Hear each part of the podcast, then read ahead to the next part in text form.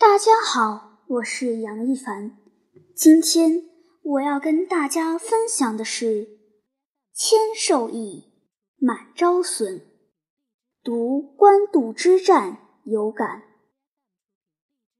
滚滚长江东逝水，浪花淘尽英雄。这句话出自吊记的《临江仙》。现在我们见不到这首诗的作者了，同样，我们也只能靠书本去了解《三国演义》中的那些英雄人物了。官渡之战讲的是袁绍与曹操进兵官渡，袁绍不听从许攸及其他谋士的建议，刚愎自用，并把许攸赶出了营帐。于是怀才不遇的许攸投靠曹操。并献计将乌巢烧毁，使袁绍大败。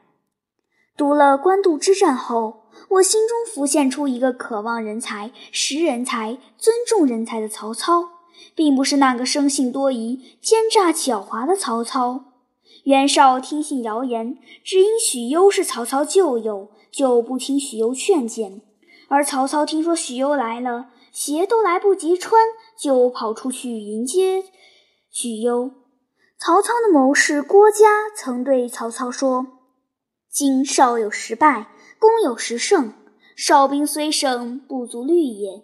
其中一胜便是少外宽内济，所任多亲戚；攻外简内明，用人为才，此度胜也。”说的就是曹操很会用人才。现在是新冠疫情特殊时期，在一月二十二日深夜。院士李兰娟提出将武汉封城，国家采纳了李兰娟院士的建议，在一月二十三日上午十点正式宣布武汉封城。美国狂妄自大，不听中国劝告，没有设置任何防护措施，甚至不许媒体报道疫情进展，导致美国感染人数现已超过十万，排行全球第一。